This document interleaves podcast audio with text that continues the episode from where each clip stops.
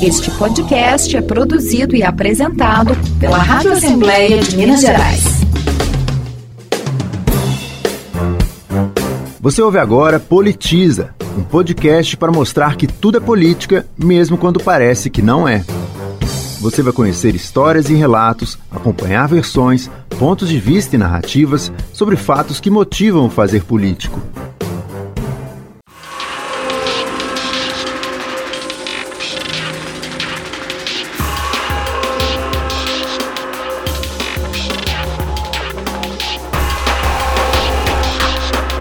Começou oficialmente em 31 de dezembro de 2019.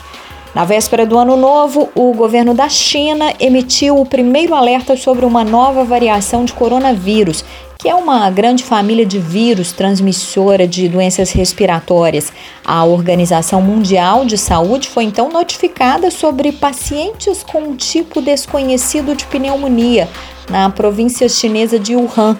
Até então, não se sabia que o primeiro hospedeiro dessa mutação de vírus era um morcego, nem que esse seria o início da acelerada transmissão de uma pandemia batizada de Covid-19, um nome técnico que invadiria as nossas vidas, conversas, nossos medos e preocupações por tempo indeterminado.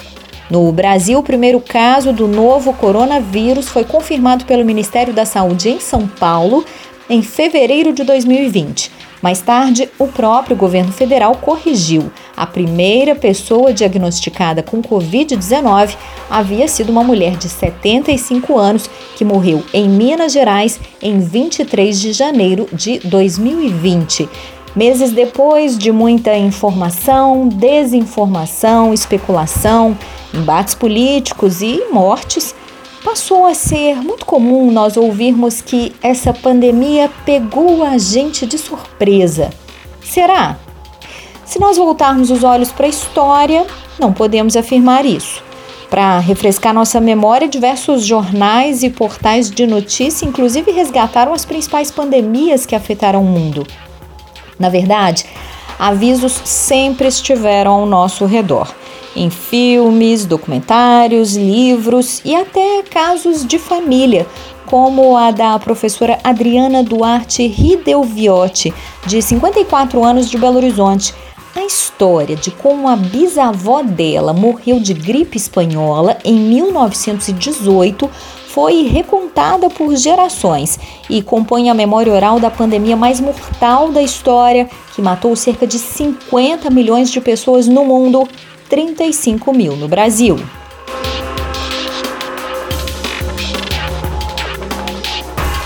Foi a minha bisavó. Ela morreu de gripe espanhola. No primeiro momento, não se sabia, na realidade, o que ela tinha. Não sei se também a própria negação dela em relação ao que ela estava passando. Estava passando um filme que ela queria assistir muito no cinema da época e ela pediu, ela implorou para o meu bisavô para levá-la ao cinema. E ele falando que não, que ela estava com febre, que ela não podia sair de casa. Aí ela virou para ele e falou assim: Mas nós vamos de carro. O que, que adianta termos um carro e não podermos sair de casa? Meu bisavô acabou sendo seduzido aí com essas palavras. Ela apanhou chuva, né? Até o cinema. E depois disso o quadro foi piorando, piorando, piorando. E ela acabou morrendo de gripe espanhola. Infelizmente, As informações são poucas, né? Tentou-se não se falar muito. As perguntas que ficam aí no ar é: ela não passou para o meu bisavô, não passou para os filhos, oito filhos, mas ela morreu de gripe espanhola.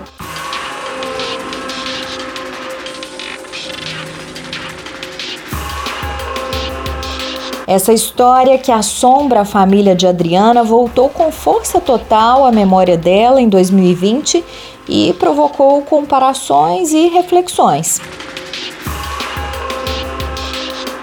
Eu sei que o contexto histórico é outro, mas as semelhanças com a gripe espanhola não deixa de ser inevitável, né? Nós vamos perceber que determinadas posturas que ocorreram em 1918 acaba por novamente acontecer em 2020. Nós tivemos o mesmo processo negacionista naquela época e o que é pior, né? A questão da ciência ainda não estava desenvolvida a ponto de clarear o que, é que realmente estava acontecendo. Mas muitos passaram por negar a epidemia na época e isso foi catastrófico para aquele momento.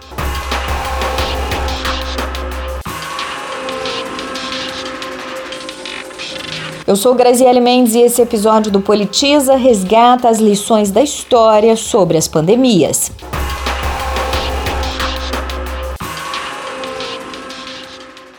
As semelhanças que Adriana percebe na história da bisavó dela e o que nós vivenciamos com a Covid-19 são algumas das lições deixadas pela gripe espanhola no Brasil, a pandemia causada pelo vírus influenza, que paralisou o país e matou até o presidente da República da época. Assim como agora, no início do século XX, a população também teve que lidar com boatos, especulações sobre medicamentos, impossibilidade de enterrar enterrar os seus mortos, quarentena e até mesmo um ano eleitoral. E é curioso que o negacionismo mencionado pela Adriana tenha contribuído, inclusive, para a Espanha levar a fama pela pandemia, apesar de não ser o país de origem da doença. Quem relembra essa história para a gente é o professor Cleiton Oliveira, historiador pela Universidade Federal de Minas Gerais e mestre em História Ibérica pela Universidade Federal de Alfenas. Ele também é deputado estadual e mais conhecido como professor Cleiton.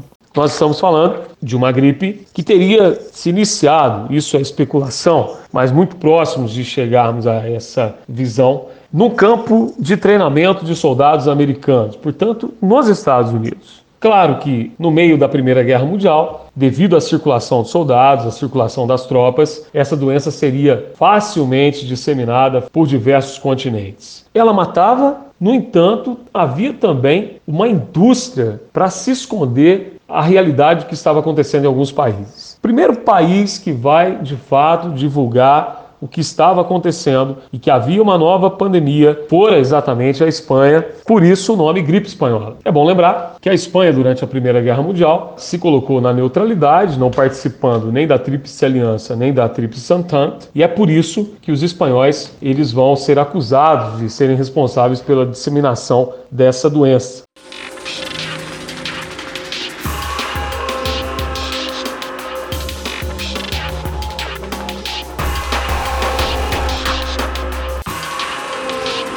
Professor Clayton explica por que a lembrança da gripe espanhola é tão aterrorizante.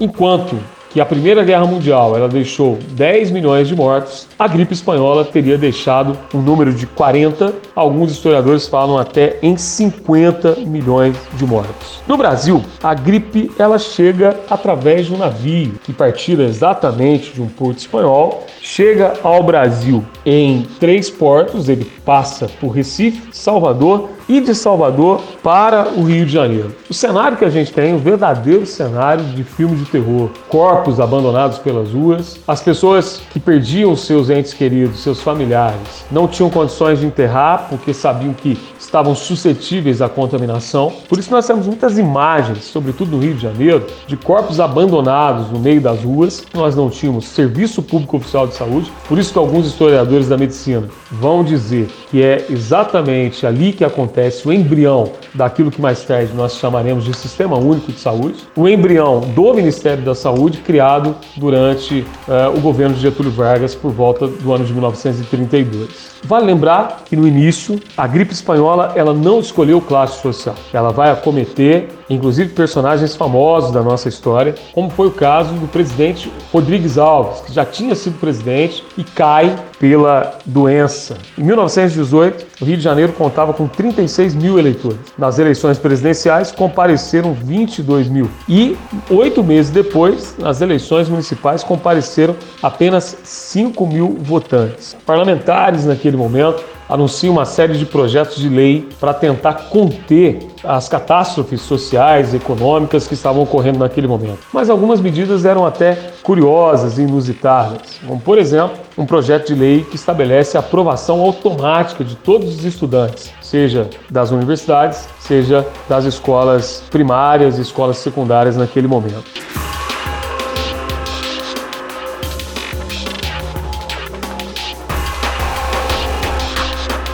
Também as chamadas fake news da época, quando as farmácias começam a especular que medicamentos que poderiam ser comprados facilmente, como bala de ervas, como purgantes e até mesmo água tônica, surge ali como uma solução para o combate à influenza espanhola. Só que à medida que as pessoas vão procurando as farmácias para comprar, os preços vão lá para cima, muito semelhante ao momento que a gente está vivendo. Também, alguns remédios caseiros aparecem naquele contexto, naquele cenário. Entre eles, uma receita de cachaça, de limão e mel, que alguns falam que foi ali que surgiu uma bebida bastante apreciada pelos brasileiros, que é a caipirinha. Boatarias se espalhavam pelos vários cantos do país, sobretudo na capital do Distrito Federal, que até então era o Rio de Janeiro, onde se acusa a Santa Casa de Misericórdia de estar fazendo um verdadeiro processo de higienização social. A notícia que rolava era que os pobres, moribundos, aquelas pessoas que estavam já agonizantes, elas recebiam por volta da meia-noite um chá. Ele era fatal e levava a pessoa em óbito em alguns minutos. Daí que surgiu a expressão chá da meia-noite. E a Casa de Misericórdia do Rio de Janeiro, que ficou conhecida naquele momento então como a Casa do Diabo, o que revoltou as autoridades, porque era um dos poucos lugares onde as pessoas menos favorecidas ainda tinham condições de atendimento.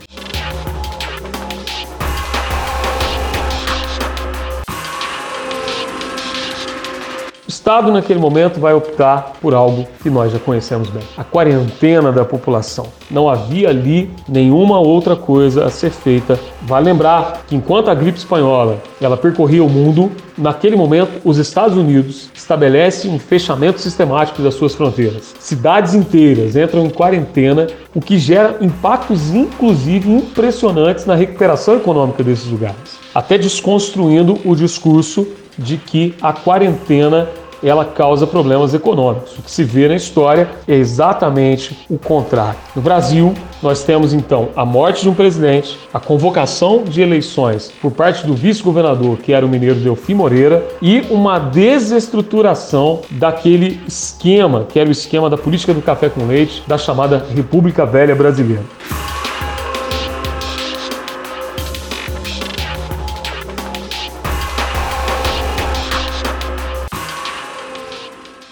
Menos de 100 anos depois, em 2009, uma variação do mesmo vírus, o influenza, voltaria a assustar a população mundial e também chegaria ao Brasil, provocando a primeira pandemia do século 21. A H1N1 ou gripe suína matou oficialmente pelo menos 18 mil pessoas no mundo, cerca de 2 mil no Brasil, segundo a OMS, Organização Mundial de Saúde. Mas dessa vez, a descoberta de uma vacina conteve o potencial letal do influenza.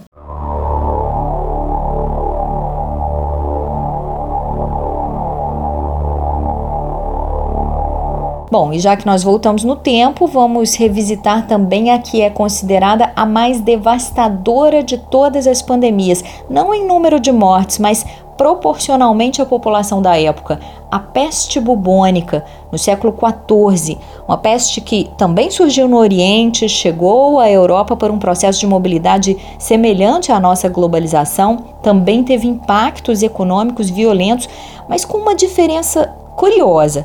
Ao contrário de hoje, naquele contexto, ficar em casa representava um risco enorme para as pessoas. O professor Clayton explica por quê e começa esclarecendo que a peste bubônica só foi identificada dessa maneira séculos depois.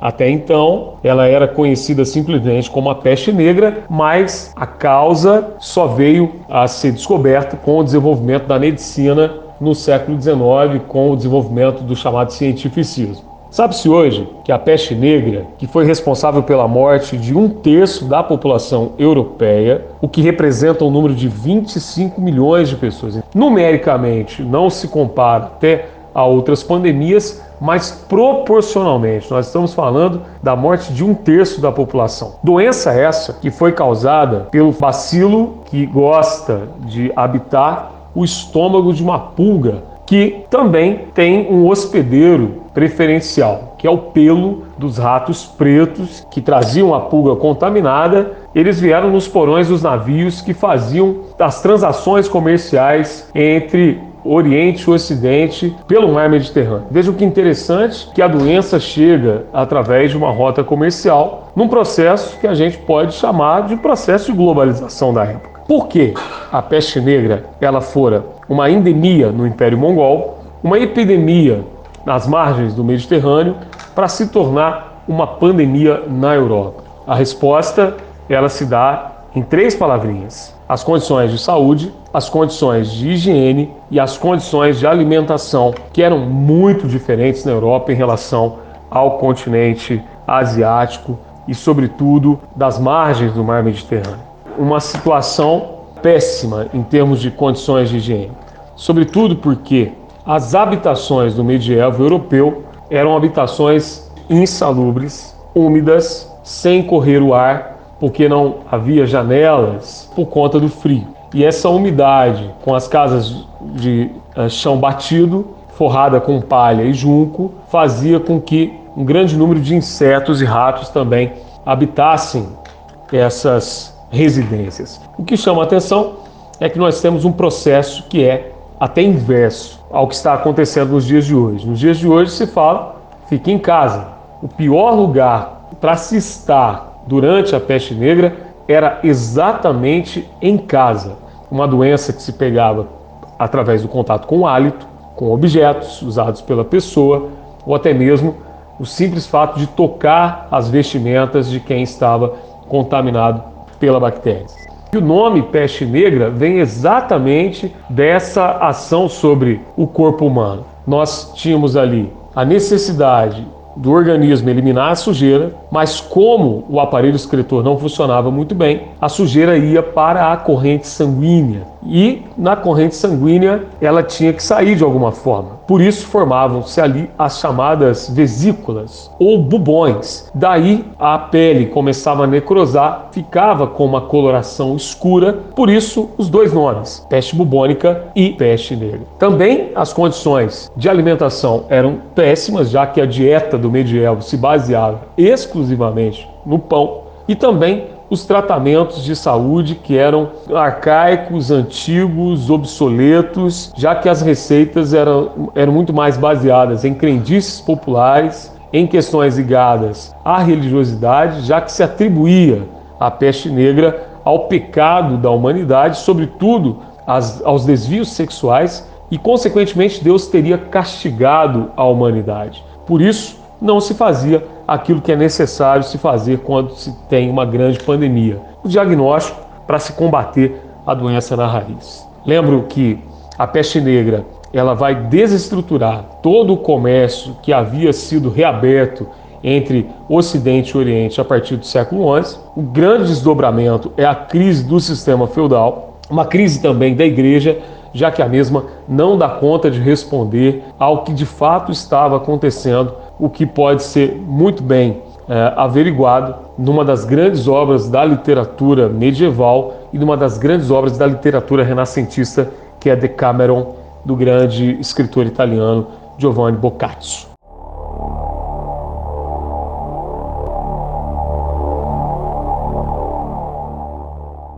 Aliás, é curioso como vários outros clássicos da literatura mundial nos deixaram memórias e lições sobre as pandemias, um deles é A Peste, de Albert Camus. O jornalista Paulo Nogueira, editor do caderno Pensar do jornal Estado de Minas, analisou essa e mais duas obras-primas que, como ele mesmo define, são puxões de orelha na humanidade. As outras são Ensaio sobre a Cegueira, de Saramago, e Sonhos Tropicais, de Moacir Scliar. Nós pedimos a ele para ler um trecho de A Peste que surpreende pela atualidade. Ninguém se convencia da realidade. Em geral, as pessoas eram sensíveis ao que as prejudicava os hábitos ou interesses. Irritavam-se, impacientavam-se e isto nenhuma influência tinha sobre a peste.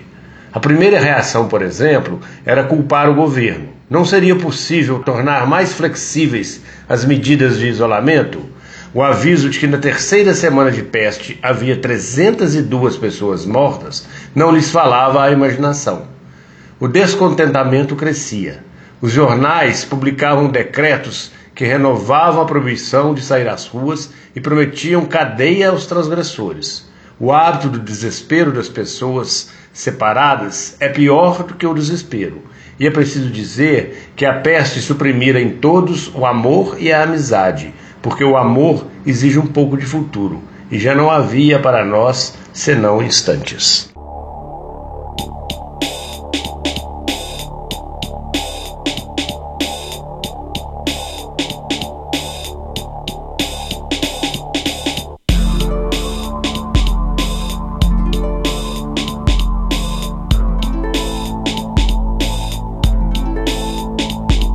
O editor, que também é um apaixonado pela literatura, se impressiona com a quantidade de lições deixadas por essas obras imortais que continuam a ser ignoradas.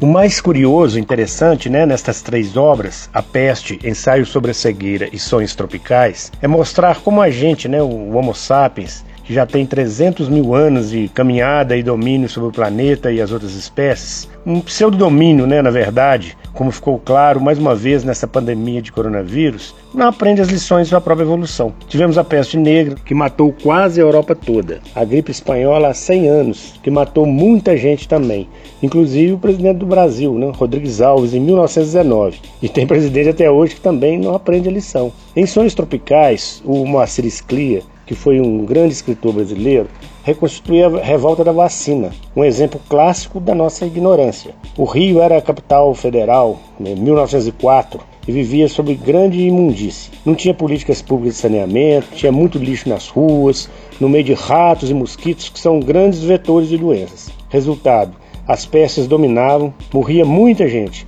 febre amarela, peste bubônica, sífilis, tifo. Rodrigues Alves, que tinha dois anos de governo, deu carta branca então para o Oswaldo Cruz como diretor de saúde pública. Era uma espécie de ministro da saúde para vacinar o povo. O Oswaldo não se fez de rogado, tornou obrigatória a vacinação contra a varíola, a pior praga naquele momento. Quem se recusasse a tomar vacina era multado e não podia usar os serviços públicos ou fazer matrícula em escolas, por exemplo. Diante da medida autoritária, a população foi insuflada pela oposição ao Rodrigues Alves, por partidários do ex-presidente Floriano Peixoto, e foi para as ruas.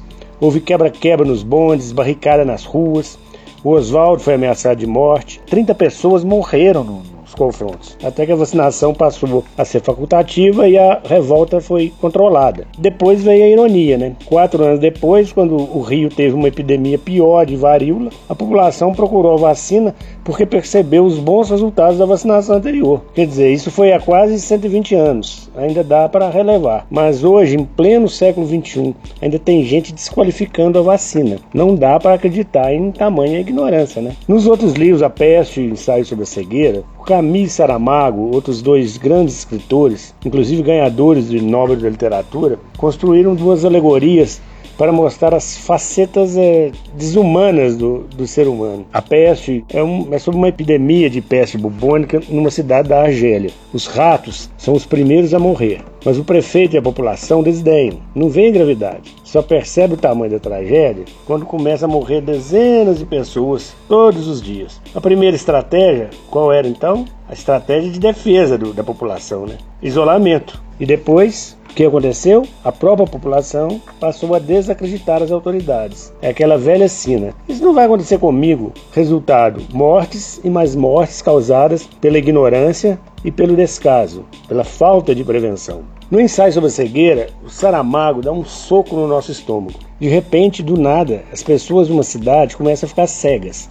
Uma epidemia de cegueira branca sem causa aparente. Qual a mensagem que o Saramago mostra? Feche os olhos para ver para ver nossa cegueira mental, nosso egoísmo, nossa falta de solidariedade, né? Os cegos repentinos são confinados pelo governo num manicômio. Ali, dezenas de pessoas têm que se virar sozinhas, deixar de ser egoístas. Depende da solidariedade alheia para sobreviver. E esta é uma das grandes dificuldades: contar com o outro, confiar no próximo.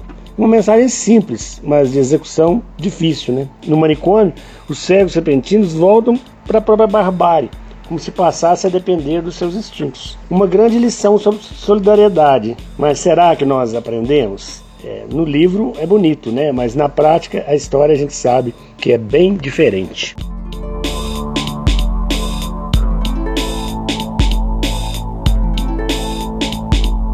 Eu sou Graziele Mendes e esse Politiza tem participação de Natasha Werneck na apuração, trabalhos técnicos de Clifford Dutra. Todos os episódios do nosso podcast estão na página lmg.gov.br barra rádio e também plataformas digitais. Este podcast é produzido e apresentado pela Rádio Assembleia de Minas Gerais.